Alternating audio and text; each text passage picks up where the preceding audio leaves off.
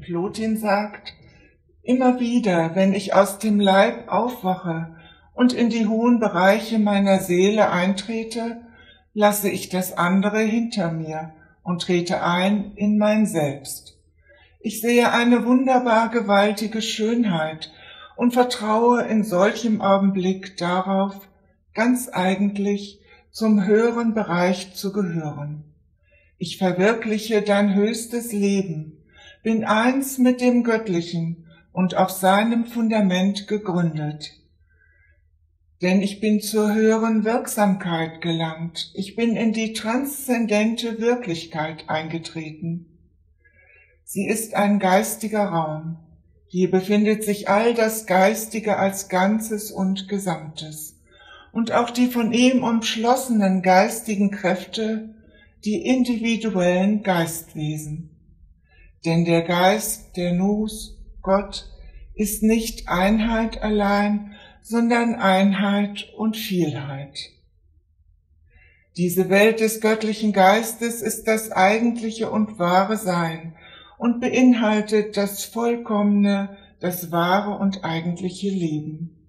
Alles ist dort durchsichtig und es gibt kein Dunkles, sondern ein jeder und jedes ist für jeden sichtbar bis ins Innere hinein, denn Licht ist dem Licht durchsichtig.